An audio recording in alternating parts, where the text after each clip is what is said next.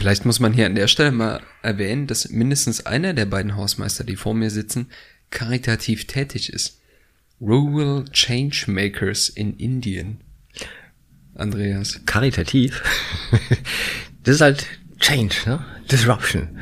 Ähm, ja, eine Freundin von uns hat das vor Jahren begonnen und da sind wir jetzt hier die NGO, der Verein, der das in Deutschland macht und das Geld dafür einsammelt, äh, mitten auf dem indischen Plattenland in einem Dorf, wo in zwei niedere Kasten sich tatsächlich mörderische Schlachten, also tatsächlich auch Leichen und so weiter, diese indischen Problematiken, Frauen werden, oder Mädchen werden verkauft, verheiratet und so. Da wird ein Skatepark gebaut. Zwei Regeln. Girls first und no school, no skateboarding. Also die Kinder müssen in die Schule gehen und dann dürfen sie auch skateboarden. Okay. Das gibt's jetzt seit ein paar Jahren. Wurde übrigens jetzt auch ein Netflix drüber, äh, Netflix-Film drüber gedreht, war so ein bisschen taggy, waren wir nicht so begeistert von. Da wird das dann wieder so romantisch. Change ist wirklich das, was wir machen wollen. Ne? Wir wollen sagen, was passiert mit einem Dorf, wenn man sowas macht. Ne? Und es ist tatsächlich, die haben jetzt auch so langsam Internet und äh, Schulbildung gehen auf internationale Skateboarding-Wettbewerbe und so. Die ganzen, alle Familien merkt man an, dass da jetzt was passiert. Ne? Klingt toll. Und ich spende an Weihnachten immer was. Ja, also ich fühle mich jetzt auch dazu genötigt, ja, das gern. zu machen. Los. ruralchangemakers.org. Ja, das äh, geben wir hier mal als Tipp mit. Willkommen bei Die Hausmeister, Immobilienmythen im Podcast. Mit Thomas Bayerle, Andreas Schulten und dem Moderator Andy Dietrich.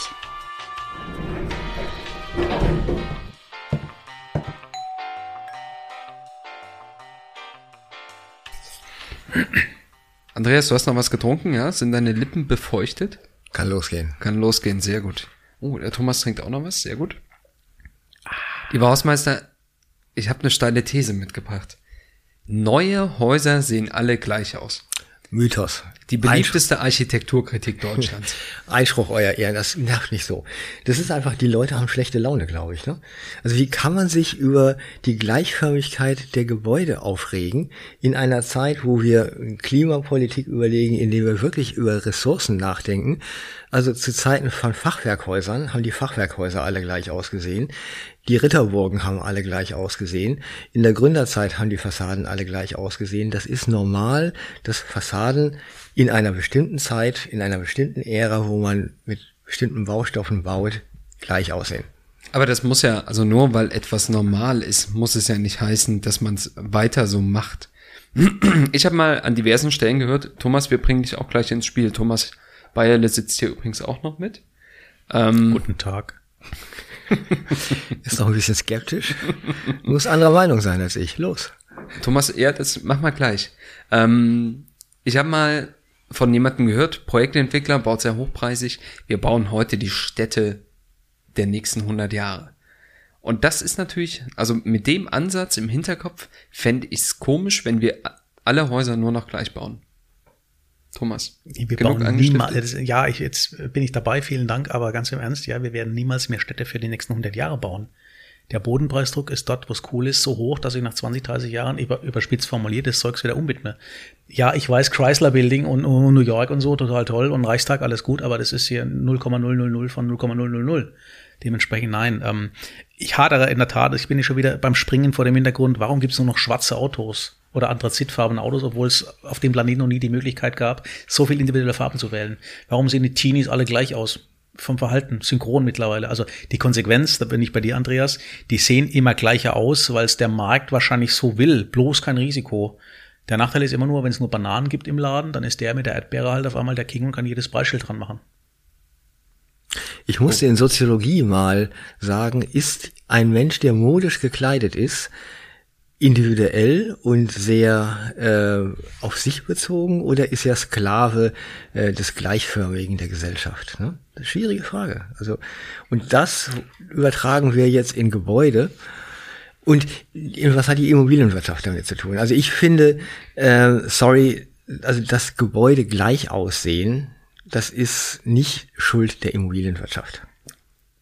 Kommen wir gleich mal drauf zu sprechen, aber die grundsätzliche Frage ist doch, Sehen neue Häuser wirklich alle gleich aus? Habt ihr das Gefühl? Ja. Dass die alle so, ja? Ich will sogar mal positiv starten, obwohl ich eigentlich die These schon ein bisschen gewagt finde. Es war noch nie so einfach, einen Neubau-Erstbezug zwischen Oulu, Finnland und Salamanca, Spanien vergleichbar zu machen, weil die echt alle gleich aussehen. Das ist die komplette Synchronisierung von Bauprozessen, von Ideologien. Das ist so ein globaler Brei. Ich sage das wertfrei, obwohl Brei natürlich negativ klingen soll, aber es war nicht so einfach, Objekte vergleichbar zu machen. Das heißt, der Sachverständige hat sich immer rausgeredet mit dem Thema, ja, Unikat-Charakter, hu, hu, hu, kann ich da mal Aufschlag zu, aber bisschen nebulös.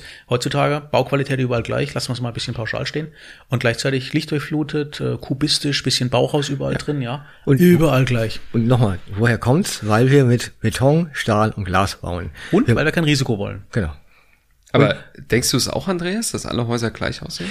Nein, natürlich nicht. Ne? Aber äh, wir müssen doch auch mal gucken. ja, Also A, wieder reden wir über Wohngebäude oder Gewerbegebäude. lass mal über Wohnen Reden wir reden jetzt. über Citygebäude, reden, also guck dir die Museen von heutzutage an. Ich meine, das sind alles ikonische Gebäude. Ähm, wir reden über das normale Wohngebäude, das Mehrfamilienhaus und wir reden über Bürogebäude, würde ich jetzt erstmal sagen. Und die sehen auch gleich aus und ich finde es auch nicht so schlimm. Also es gibt in Berlin so ein Beispiel, ähm, großer Star-Architekt Chipperfield hat das Gebäude geplant. Ne? Ist in den letzten Jahren entstanden. Ich glaube, das ist, müsste Chausseestraße sein, könnte aber auch Friedrichstraße, also ne, hier, ihr wisst, was ich meine. Das sieht auf jeden Fall nicht gleich aus, wie alle Das anderen. war nicht Chipperfield, das war ähm, hier der, der jüdische Architekt. Ähm, Liebes Kind? Ah, Liebeskind. Liebeskind, ja. Liebeskind, okay, Verzeihung, mal- genau, nenn's doch mal beim Liebeskind. Ja, ja, ja, Ja, Liebeskind. Liebeskind, richtig. Und das Haus, also ist ein Architektenhaus, gefällt mir null. Na, will ich jetzt hier mal an der Stelle sagen. Genau. Es gibt viele, die ich kenne, denen das wunderbar gefällt, weil es halt was anderes ist. Das ist reiner Protz. Ne? Das Ja, ist reines klar. sich in Szene setzen. Ja, aber ich möchte noch kommen, er hat Mut bewiesen, auszubrechen aus dem gleichförmigen Brei, ja. Und da sind wir beim Punkt. Kennt ihr noch diese, diese Zeit, wo die ersten Krawattenträger auf der Expo auf einmal rote Socken anhatten auf dem Podium? Da gab es noch schwarze Anzüge und auf einmal hatten, hat einer eine rote Socke an. Rote Socken, muss man fairness halber unpolitisch sagen. Und danach hatten die Jahre auf einmal grüne Socken. Auf einmal sind bei den Pinguinen da vorne auf einmal, auf einmal die Sockenkultur ausgebrochen, ja. Heute haben wir keine Krawatten, ja. Früher waren es nur gleichförmige Slim-Krawatten. Also wir haben auch Moden da drin im Normalfall. Also deswegen, nee, der Liebeskind und die anderen, ähm, ein bisschen mimosenhaft sind die alle schon so ein bisschen. Die wollen Unikat hinstellen, was sie unsterblich macht. Deswegen darf man die Mehrzahl auch erst abreisen und zwar teilweise 50 Jahre nach dem Tod. Lassen die sich testamentarisch mittlerweile reinschreiben, liebe Freunde. Also von daher, ja, aber nochmal, wir reden von diesem Mikrosegment, wo es Unikatcharakter hat, was ich immer gut finde, äh, weil ich mich abheben muss vom Markt, aber ich gehe zu, der Markt wird immer synchroner, weil der Markt am Ende des Tages oder der Kapitalmarkt um, und die Nachfrage im Endeffekt dann in diesem Brei drin sind. Nochmal, warum gibt es nur anthrazitfarbene Autos? Und ich will ja nochmal also diese, auf diese schlechte Laune-Theorie von mir kommen. Ich finde das einfach auch kleinkariert. Also sich darüber äh, aufzuregen, dass irgendwas hässlich ist. Ne? Ich kann- Ich kann mich über zig hässliche Dinge aufregen, was ja auch alle Welt tut. Ne? Also aufregen ist in heutzutage. Ähm, ich weiß auch nicht, wieso ich mich da persönlich auch angegriffen fühle. Wahrscheinlich, weil wir für die Immobilienwirtschaft ja auch arbeiten. Ähm, ich würde wirklich sagen, da hast du natürlich recht, Andy, differenziert es doch bitte mal. Ne? Äh, also es gibt teure Gebäude heutzutage, die haben Balkone, die haben äh, bodentiefe Fenster, die haben Sandsteinfassaden, die sehen natürlich komplett anders aus als die Lochfassaden, in denen wir vorgeständerte Balkone haben, die keine Keller haben, die vielleicht nur ein Carport haben. Also wir sind sehr unterschiedlich in den Gebäuden, je nachdem, was sie kosten. Ne? Also da finde ich mal, diese Ehrlichkeit müssen wir uns auch mal äh, zu Gemüte führen. Ne? Was, glaube ich, ein guter Punkt ist. Aber, Thomas, du bist ja ein Verfechter des Themas, das will der Kapitalmarkt so. Na? Na, ich- Und Andreas, du hast gesagt, die Architektur und was wir sehen, ist so ein bisschen der Zeitgeist. Ja, oder das, was technisch möglich ist gerade. Ne? Okay. Man, die steile These ein bisschen erweitert. Wenn der Kapitalmarkt das verlangt, dass alles gleich aussieht. Du aber sagst, dass die Häuser, die so ein bisschen was anderes bieten, ein anderes Preisschild dran haben. Dann wäre ich doch als Gewinnerzielungs, äh, ne, Orientierung, Gewinnerzielungsabsicht so rum, ähm, Projektentwickler, wäre ich doch schön blöd, wenn ich was Gleiches bauen würde. Dann würde ich doch lieber was anderes bauen, weil ich weiß, okay, das ist wahrscheinlich seltener oder rarer.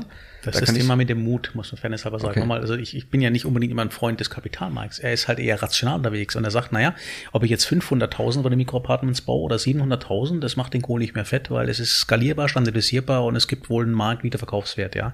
Bei so einer Unikatnummer, ähm, Erste Frage am Bewertermittler, was ist eine relevante Markt? Ja, da geht schon los. Ein Museum, da gibt's viele spektakuläre global, aber bezogen auf ein Gesamtbüroflächen oder was weiß ich für ein Markt, ein Nano-Segment, ja. So.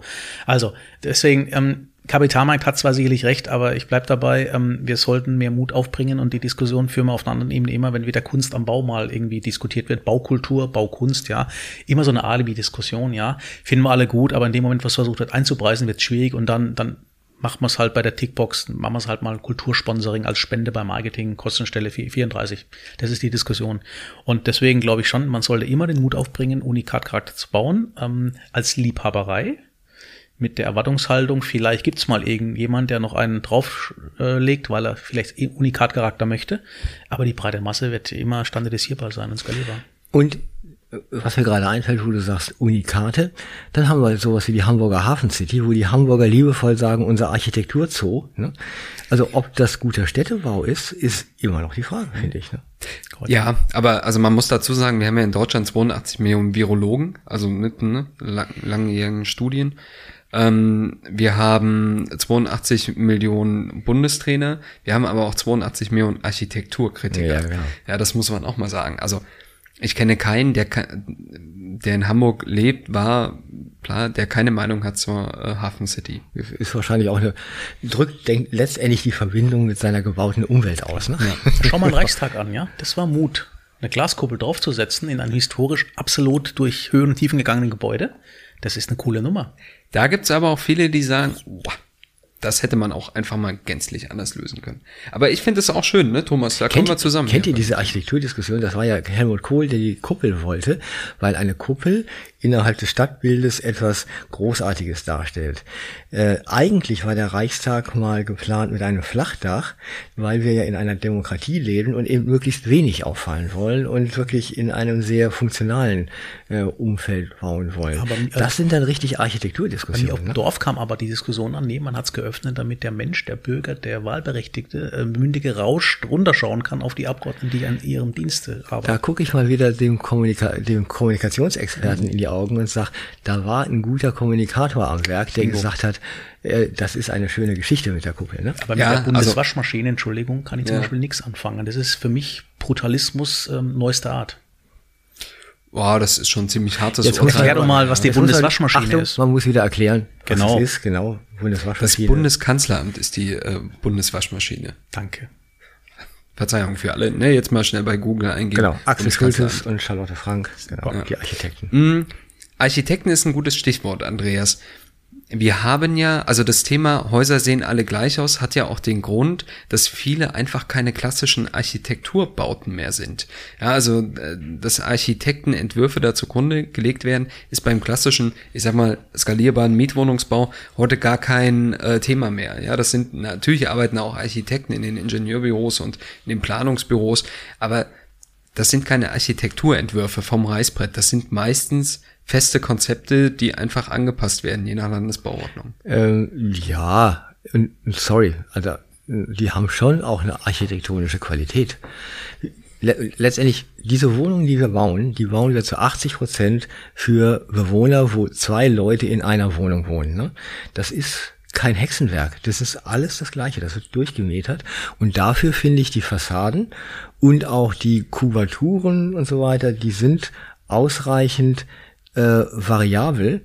Äh, Sie sehen halt nur, wir haben halt die Rauputzfassaden, ne, weil die auch alle gedämmt sein müssen. Also hier unsere äh, Energieverordnung äh, oder den Energieverordnungen sei Dank. Ähm, letztendlich brauchen sie ein Fenster, sie brauchen eine Haustür, äh, sie brauchen Balkone und äh, gut ist die Laube. Ne? Also Oh, was, was soll glaube, man da an Verschiedenheiten rein? Ah, ich glaube, da würden echt viele jetzt widersprechen, ne? Thomas, du kannst auch widersprechen übrigens. Ihr Ja, könnt ich, nee, wieder ich, mal ich bin ja, ich bin ja, ich rotiere schon wieder hinter den Kulissen. Ähm, wir haben in Biberach an der Hochschule haben wir ja auch ein zwei Architektur. Und immer wenn so Abschlussfeiern waren, also waren physisch vor äh, Corona, dann waren das immer die begeisterungsfähigsten Absolventen, ja. Die BWLer hatten immer meistens bessere Noten und ne, auch ein bisschen uniformiert, aber die Architekten waren immer so Unikat-Typen, Mädels auch und die wollten, die möchten dann die Welt rocken, weil sie haben ungefähr 40 Prozent ihres Studiums für Kreativität verballert, sage ich jetzt mal, werten, weil ich widersprechen möchte. Und dann kommen sie in einem System an und bauen am Schluss Reihenhäuser, 20 Stück, äh, jetzt dann bald nach dem 55er Standard, ja, und kommen im System an. Das passt überhaupt nicht zusammen irgendwo, ja. Das sind so motivierte junge Menschen, die rausgehen und sagen, ja, das sieht alles hier so uniform aus, jetzt, jetzt, ich rock die Welt. Und dann machen sie am Schluss äh, die Umsetzung der Modularität. Wobei das ja, ist es wirklich so. Also ich kenne jetzt schon viele Architekten, die sich über graue Energie Gedanken machen, die sich über die Prozesse Gedanken machen. Das finde ich eigentlich immer mit am interessantesten gerade. Also wie, wie sehen denn eigentlich, wie sieht denn eigentlich der Verbrauch unserer Ressourcen innerhalb des Architekturprozesses aus, wenn sich die Leute darüber aufregen, dass wir viel zu viel Sand verbauen oder das oder das verschleudern. Da hätte ich ja Sinn für. Aber dass man nur über die Optik sich äh, mokiert, das finde ich einfach auch zu kurz gesprungen. Ne?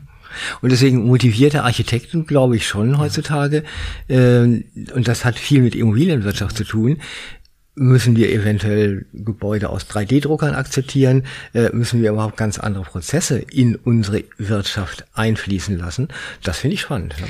Aber also, ne, für viele Menschen ist es ja trotzdem irgendwie ärgerlich alle neuen Projekte, die entstehen, ich sehe es in Erfurt, da sehen auch viele Projekte einfach gleich aus. Wir haben ein paar tolle Beispiele, wo es anders ist. Aber ähm, also insbesondere die großen Wohnungsprojekte, auch hier in Berlin, ja, hier sieht man es ja sogar noch deutlicher. Es gibt Leute, die sagen würden, wir bauen heute die Platte von morgen. Furchtbar, ne? Ich kenne viele glückliche Menschen in der Platte. Also ich bin in der Platte groß geworden. Eben. Fand das, ne? Platte so. ist nur von draußen doof. Fand's auch nicht so schlimm, ne? Genau. Nö, alles gut. Das ist eine, in diesen ganzen Diskussionen schwingt doch auch eine Sozial Sozialromantik ohne Gleichen mit. Ne? Also wir können doch nicht alle in irgendwelchen Hexenhäuschen mit Lebkuchen außen dran geklebt leben äh, und irgendwie so ein kleines Vorgärtchen äh, unser eigen nennen, wo wir dann auch nochmal drei Grashalme mit einem Elektrorasenmäher äh, äh, mähen wollen. Also das, ist, das sind alles Prozesse, die, wo die Immobilienwirtschaft, finde ich, ganz klar sagen muss, wir haben komplett andere Konzepte. Wir das haben, ist, ja, ich habe im letzten Urlaub ein Buch gelesen über ein Hausmann Paris und äh, viel Hausmannsche Architektur Paris und total toll glorifiziert. Uni das Ganze Uniform wurde, übrigens, ne? Bitte, ja, nee, eben, Uniform. Das Ganze wurde mit militärischer Gewalt durchgesetzt. Mhm. Also das war im Endeffekt militaristische Struktur, die klar gesagt hat, jetzt kommt die Schneise hier rein, hier rein, äh, Charakter Triumph. Mhm. Und äh, das sind wir noch lange nicht weit. Ich komme ja mit dem Kapitalmarkt, ja. Aber ähm, wie gesagt, ja, wir bauen viel zu uniform, weil es effizient ist auf der einen Seite. Aber die Platte von morgen, und das Wort, das Wort Platte ist in Deutschland ja leider Gottes negativ äh, konditioniert. Äh, Im Westen hatten wir keine klassische Platte in dem Sinn, aber auch dort brennen manchmal nachts die Mülltonnen immer noch. Und ich glaube, da schrecken wir uns vor uns selbst zurück und sagen, Urbanität hat wohl doch ihren Preis. Verdichten, höher, gleichförmig, bisschen andere Farben spielen, das war schon wieder. Mhm. Deswegen ja, wir brauchen mehr, wir brauchen mehr Individualität da drin, aber ich gestehe jedem zu, dass er Angst hat, ich nehme mich da gar nicht aus, sagen, bin ich der Systemsprenger, der sagt, jetzt, ich habe total toll ausgebildet worden. Jetzt mache ich mal die Welt, ich mache mich selbstständig vielleicht, mache ein Büro, dann kann ich Entwürfe einreichen. Auf der anderen Seite, eine Milliarde Chinesen können in der Wohnform nicht irren. Hm. Und es kommt ein ganz ungerechter äh, äh, Zirkelschluss auch rein oder, oder, oder Zusammenhang.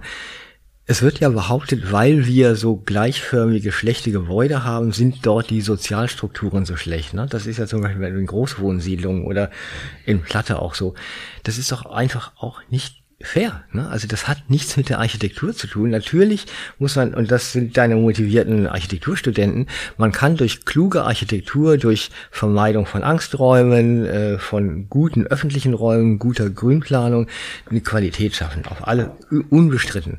Aber dass die Sozialstrukturen deswegen so sind, weil die Architektur so schlecht ist, das, das haben wir so im Hinterkopf. Das ist nicht wahr. Ne? Aber Achtung, jetzt ist aber die Sozialstruktur genauso uniform. Ja, richtig. Ja klar, ne, ob es jetzt ein Gutverdiener-Milieu ist oder ein Schlechtverdiener-Milieu, spielt keine Rolle. Es bleibt eine Ghettoisierung in beide Richtungen. Ich habe mal eine andere Frage.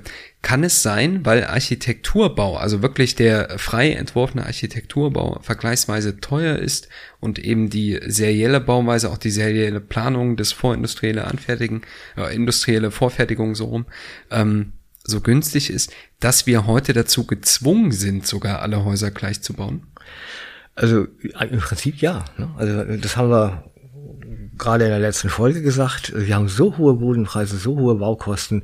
Wir müssen diese äh, vorgefertigten Teile nehmen, die ja auch hübsch sind. Also ich sag mal, hier so ein Max Bögel oder so, äh, das sind wirklich gute serielle Häuser. Das Problem ist ein bisschen, dass wir die Grundstücke dafür in den Städten nicht haben. Wenn wir über jetzt Neubau sprechen, müssen wir auch sagen, äh, anders als in den 50er, 60er Jahren, wo wir unsere Städte komplett neu bauen mussten nach den äh, Verheerungen des Zweiten Weltkrieges, sind wir im Moment eigentlich ja nur dabei, Lücken zu füllen ne, oder, oder zu ergänzen.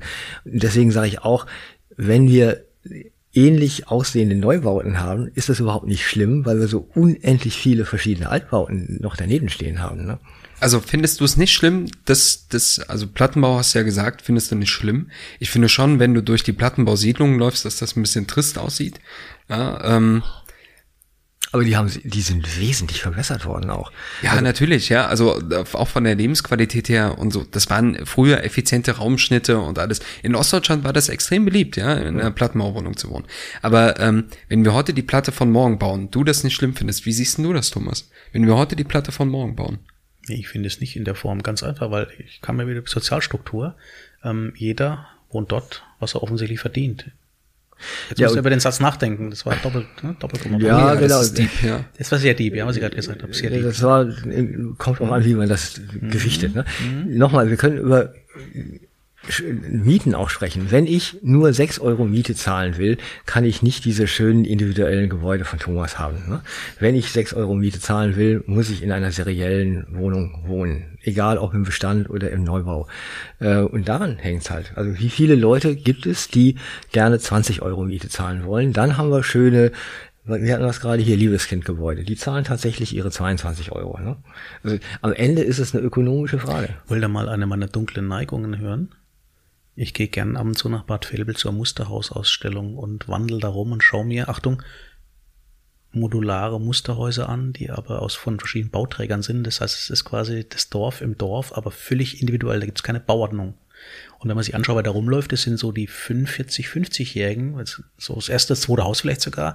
Jetzt, Schatz, wird's was Individuelles, ja. Ich mache mich darüber nicht lustig, ich sag ja nur, ähm, das ist so im kleinen Reißbrettformat eigentlich das, die Kammer des Schreckens. Vor allem in dem Moment, wo dann der Nachbar das Gleiche baut. Das finde ich eine coole Sache. Musterhaus jetzt zu, mein, okay. jetzt zu meinen Leidenschaften. Bitte? Jetzt zu meinen jetzt Leidenschaften. Du. Rotterdam. Okay. Da sind alle Gebäude anders. Ja. Da gibt's diesen Cube, ne? Da war ich, das ist ja auch so ein Hostel, ne? wo alles auf die Ecken gestellt ist. Da gibt's diese Markthalle, äh, wo einmal so in Regenbogenfarben, einmal so ein Gebäude, äh, so, so, so ein Marktplatz umhüllt und so. Das ist dann auch Architektur Zoo, ist total faszinierend. Ähm, aber ich bin da gerne im Urlaub und denke, irgendwann ist das dann aber auch der Müll der letzten 30 Jahre. Ne? Und deswegen finde ich eine einfache Bauweise, so wie es unsere aktuelle Technologie erlaubt, ist das ehrlichste. Ne? Alles andere ist irgendwie, sind nette Experimente. Ich finde auch, ne, wichtig, wir sind in einer pluralistischen Gesellschaft, Klar. alles soll erlaubt sein, aber man soll nicht meckern, wenn alle Gebäude gleich sind. Nee, deswegen, es gibt anthrazitfarbene Autos und schwarze Autos und weiß, wenn ich sparen muss und dann kommt irgendwie lange nichts mehr. Das hat ja einen Grund. Offensichtlich. Was weiße Autos sind günstiger? Die sind im Schnitt günstiger. Das ist Standardfarbe. Echt, ja? Ja, doch. Okay. Hast nicht gewusst, dass du äh, abgezockt worden bist, oder? Nee. Ja, okay. Ja. Er braucht kein weißes Auto. Ach so, okay. Hm. Hm. Ähm, also da bin ich noch nicht so ganz konform. Also wenn wir heute die Platte von morgen bauen, ihr seht da kein Problem da drin. Aber dann, dann veröden doch die Innenstädte. Wenn wir uns heute mal, also lasst uns mal gemeinsam überlegen, wir wollen ja ein bisschen streiten, dann bin ich halt hier der Streitlustige. Ähm, die schönsten Städte Deutschlands, die schönsten Innenstädte.